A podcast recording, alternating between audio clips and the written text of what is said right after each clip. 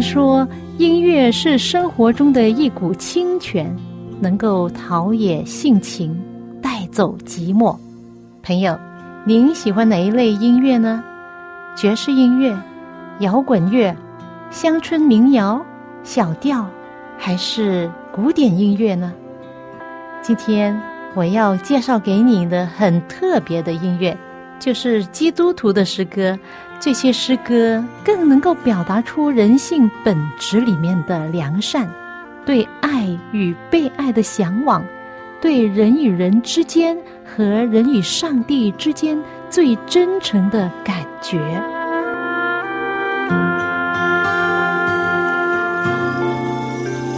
亲爱的听众朋友，您好，我是肖阳，又到了我们走进心中的歌节目时间。欢迎您陪我共度这半个小时的节目光阴。可能许多人期待着，二零二一年比二零二零年会好很多吧？这是一种心态，都希望明天会更好，有新的起点、新的计划、新的我。朋友，你对这个世界还有好的期待吗？希望美好的事如期而至吗？那天听见朋友这样说。二零二一年也肯定好不了多少。听说啊，全世界的病毒啊没有停过，许多国家都有变种的病毒了。变种的病毒比原来的新冠状病毒更厉害哦。世界卫生组织呢预料到二零二一年有更可怕的病毒要来，令人心寒吗？虽然在美国病毒的疫苗出来了，但是听新闻说，讲到那些。已经注射了这疫苗的人，有百分之八十出现了很大的副作用，比如说头痛啊、咳嗽、发高烧啊、全身酸痛啊等等，甚至死亡，真的很可怕。疫苗是救星吗？显然不是。有人问：这世界还会打仗吗？第三次世界大战会发生吗？而如果有的话，是怎么样的一种战争呢？另外，也有担心到。有更大的自然灾害会来吗？其实这个问题呢，在圣经里面已经有答案了。在末世的时候，有更大的自然灾害。那么，全球的经济怎么样？会垮掉吗？你的投资有风险吗？反正这个世界，你越想就越令人害怕，是不是，朋友？倒不如将眼光从这个令人失望的世界中向天仰望。既然这世界没有给我们太多的希望，也不能够令我们期待什么好的事情发生，就让我们展望耶稣基督的再来，这是最重要的事。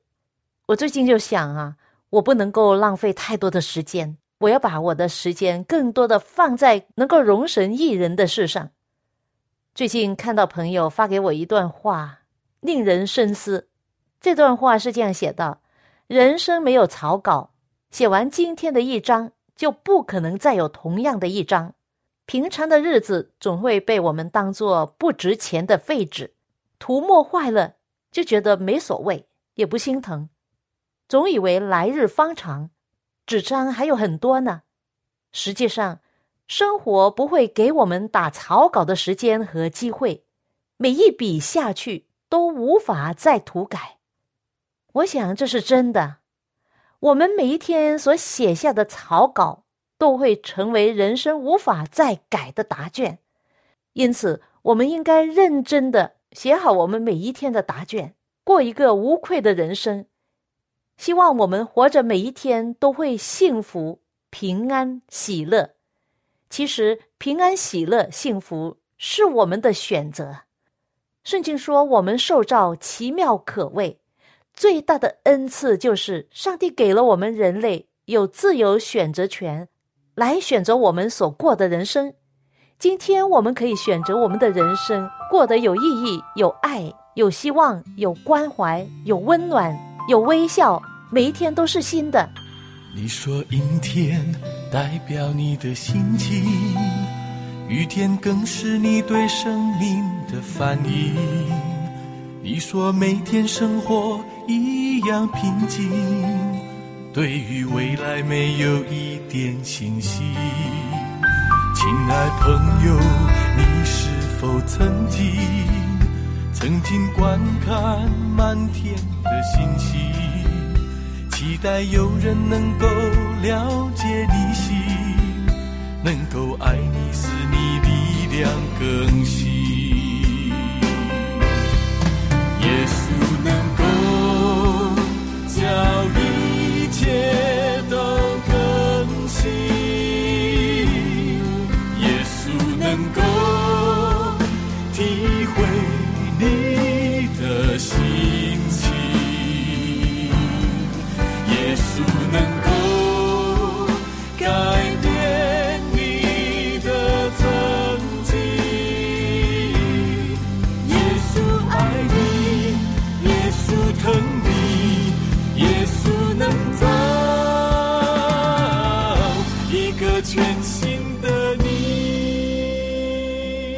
来自赞美之泉的诗歌敬拜专辑里面的其中一首诗歌，歌名叫《全新的你》，使我想起圣经里面有一段非常有名的话，《哥林多后书》五章十七节说：“若有人在基督里，他就是新造的人，旧事已过，都变成新的了。”朋友，我相信我们都要做一个新造的人，是不是？旧的我让他死去，新的我才能够活出来。到底什么是旧的我，什么是新的我呢？意思是以前不良的习惯，今天没有了；以前喜欢犯的罪，现在再也不犯了；以前喜欢的垃圾食物，今天反而恨恶了；以前所喜爱的音乐歌曲，现在一点都不喜爱了。以前我所唱的歌，可能是对我的灵魂、我的品格没有造就的，反而会损害我的品格，带来很多的忧愁和失望。这些歌我都不喜欢了。现在我所喜欢的是赞美上帝的歌，都是很正面，充满了感恩、赞美、爱与关怀。因此说，旧的我已经死去了。那今天呢？我活着的是一个新的我，再没有以前的坏习惯和爱好了。耶稣能够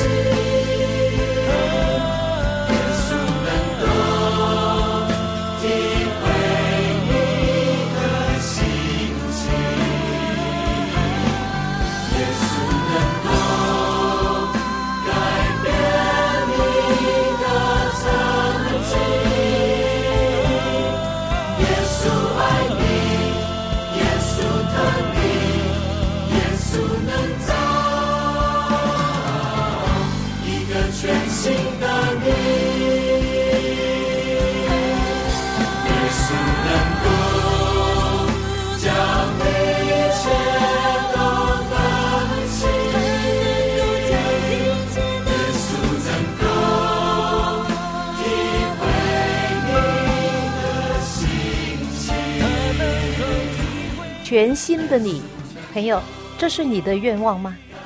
在这世界上，大小的诱惑都是无处不在。有一次，有人送给我们巧克力蛋糕，你知道了，特别是美国人做的巧克力蛋糕啊，非常不健康，高糖高油，可能还有很多的有害化学物。虽然我们都喜欢吃甜饼，但是这样的甜饼我知道对我们的健康不好。于是我就跟家人说：“好不好？我们不要吃这个蛋糕，把它送给人家好了。”结果我丈夫真的是送给了邻居。那后来我就想：“哎呦，这不好意思，明知道对身体不好的东西，其实不应该送给人呢，就把它丢掉就好了。”我知道肉类对我的健康没有好处，我尝试去锻炼我自制能力，特别对食物啊要节制。我知道这方面可以靠着上帝的能力得胜。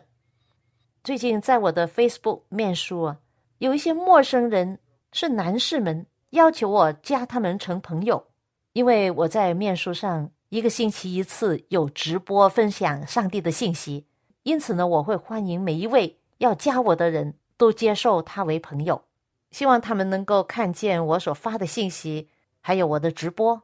我接受他们为朋友之后，有一些男士们呢，一直跟我发信息，我没有回他们呢。他们还说：“为什么沉默呢？为什么不回应我呢？”甚至有人还打语音过来，我都不敢接。其中一个很有礼貌，他说：“你好啊，谢谢你接受我为你的朋友。你来自哪里呢？我没有答复，但是他一直追问，于是我就用文字来回应他：我是从香港来的。他就写道：我也是从那里来的。你一个人住吗？我回复他说：我跟我的家人住在美国。他回应告诉我，他是在美国长大，单身，但是有一位十四岁的女儿。然后他问道：“你有多少孩子啊？”我说：“我有一个女儿。”然后他又问道：“你在美国多长时间呢？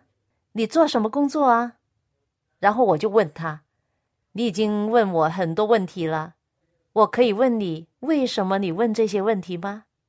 他的回答呢是说：“因为我们已经慢慢认识对方，你也可以问我任何问题呀。”于是我就把我的互联网上的福音广播节目的连接发给他，这也可以分享福音，希望他能够听得懂。告诉他这是我的工作，然后他回应我说：“哦，太好了，我很高兴你是基督徒，我也是基督徒，在这里认识你很好。你的教会是什么教会啊？”我没有马上回答他，几天之后他又问，于是我就写着。S D A Church，你猜他怎么回答？他写道：“哦，真的吗？我们是一个肢体呢，因为我也是辅灵信徒。”我就感到很意外。我的回答是：“真的吗？你在哪个地方的教会聚会？你的工作是在什么地方？工作单位叫什么名字？”我为什么要这样问他呢？因为我要确定。他是否在说谎话？结果你猜他怎么样反应？直到今天，我再也没有接到他任何的消息，而他的面书上面呢，好像死掉一样的，他没有动过，没有发过任何的信息和连接。这样看来，他有可能是一个骗子。如果他回答了我最后问的问题的话，我会上网去查。他心虚啊。因此呢，他就没有任何消息了。所以我就想，在互联网所认识的朋友，有可能是骗子。这个人在他的面书上呢，可以看到他的自我介绍，上面写着联合国发展部的医生，同时也是世界卫生组织的一个外科医生，曾经在什么什么的大学学习、进修等等，来自香港。爱好是旅游、烹饪、投资、高尔夫球、运动、钓鱼、看电影、去健身房、阅读等等的爱好。哇，这位男士非常的完美啊，是吗？他明明知道我有丈夫、有女儿、有家庭，为什么他还问我这么多问题？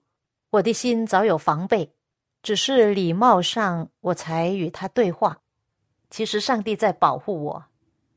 有时在我脑海里还想起以前的一些不良的行为和习惯，我就马上求上帝说：“主啊，求你帮助我忘记过去，努力面前，将我里面的垃圾和污秽清理掉，把魔鬼撒旦赶走，把罪恶赶走。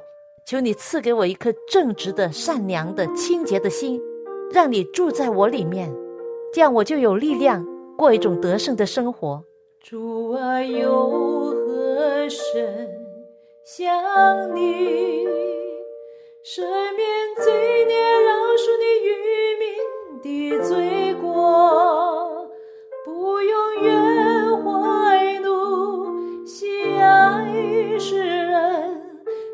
在怜悯我们。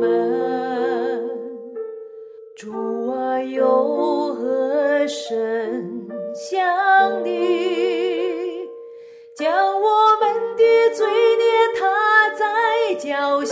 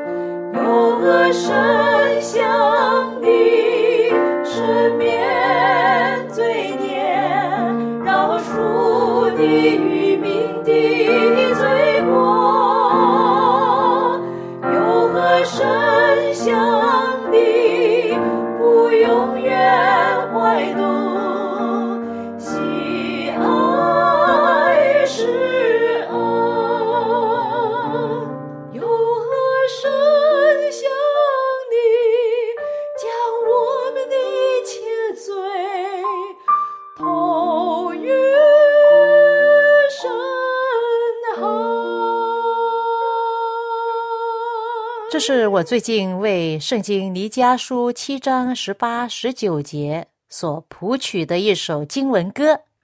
主啊，有何神像你赦免罪孽、饶恕罪过，不永远怀怒，喜爱施恩？虽然我们住在一个多变的世界，在一个不知道明天的道路如何的环境中，千万不要忘记。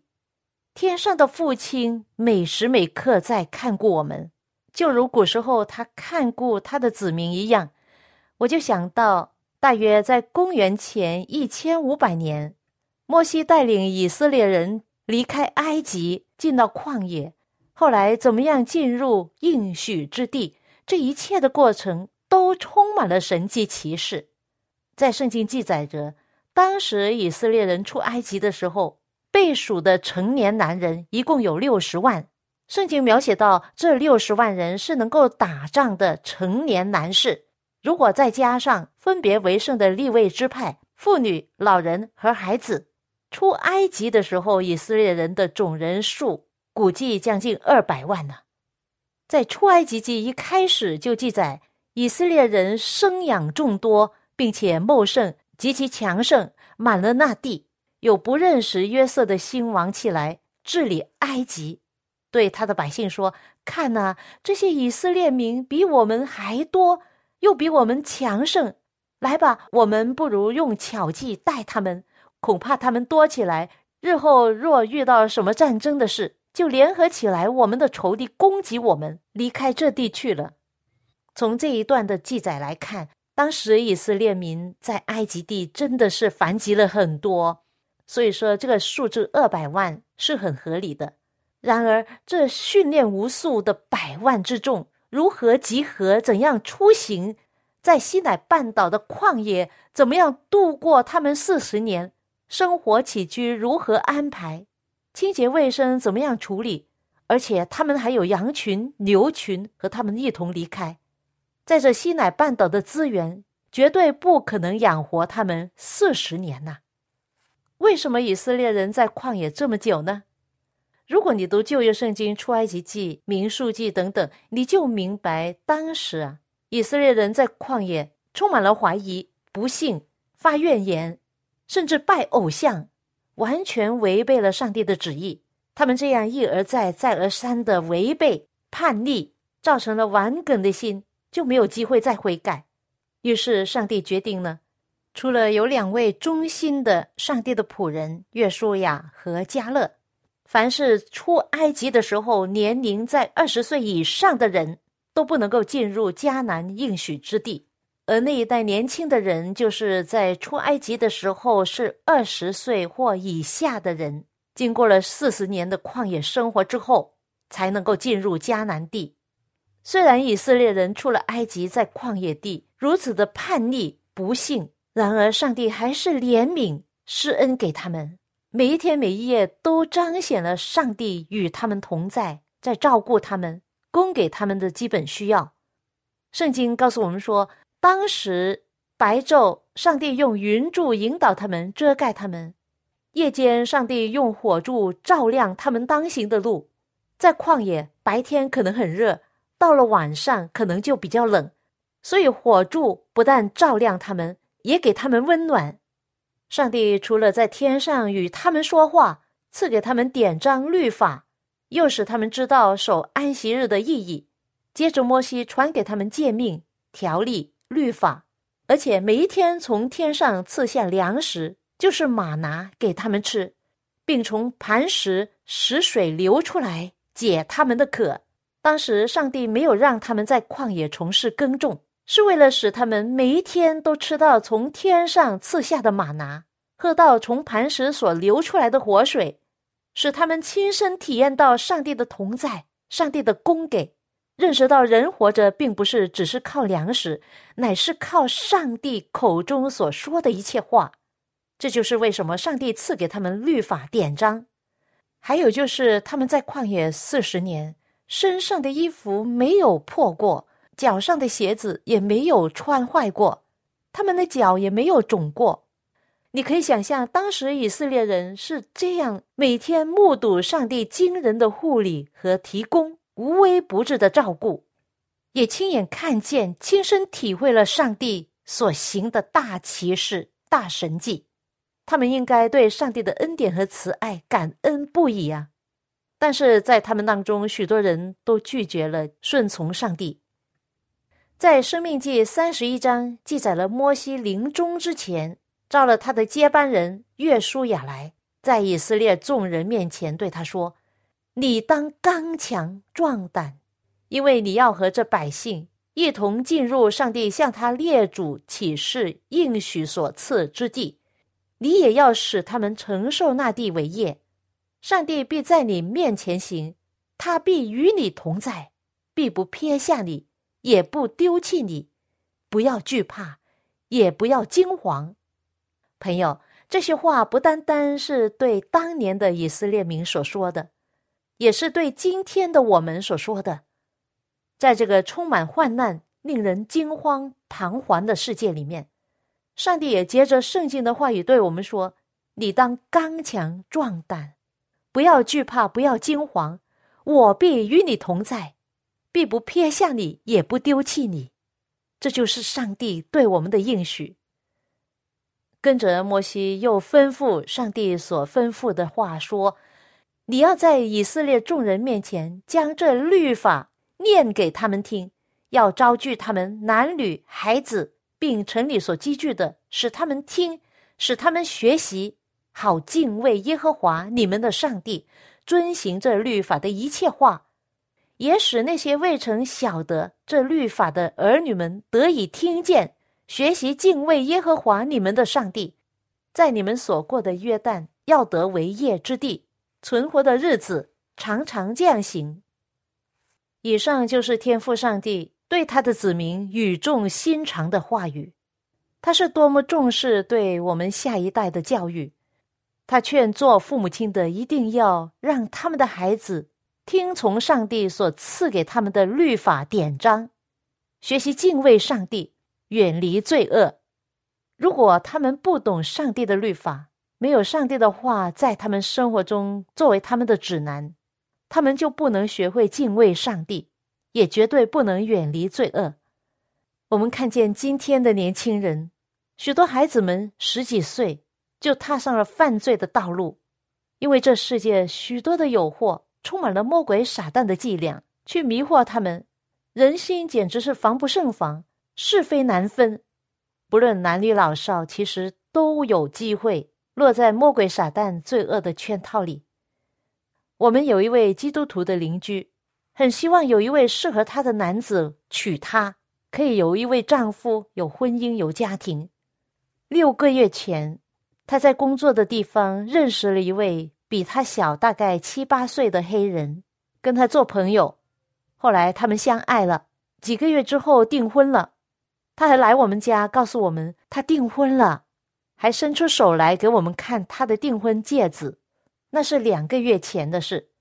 然后前几天他又来告诉我说，我已经有两个月身孕了。我说哈，你还没有结婚呢，就怀孕了，你真的信得过他吗？”